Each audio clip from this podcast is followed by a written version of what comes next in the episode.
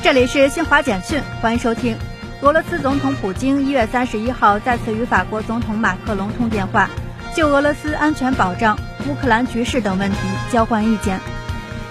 英国内阁办公室一月三十一号公布针对首相府新冠疫情期间举办聚会的专项调查初步结果，认为约翰逊政府在疫情封城期间多次举办聚会，严重违反防疫规定，凸显领导不力。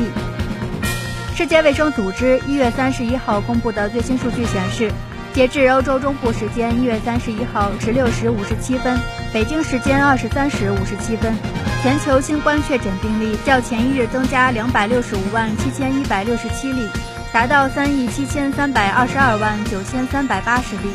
死亡病例增加九千三百一十二例，达到五百六十五万八千七百零二例。以上，新华社记者为您报道。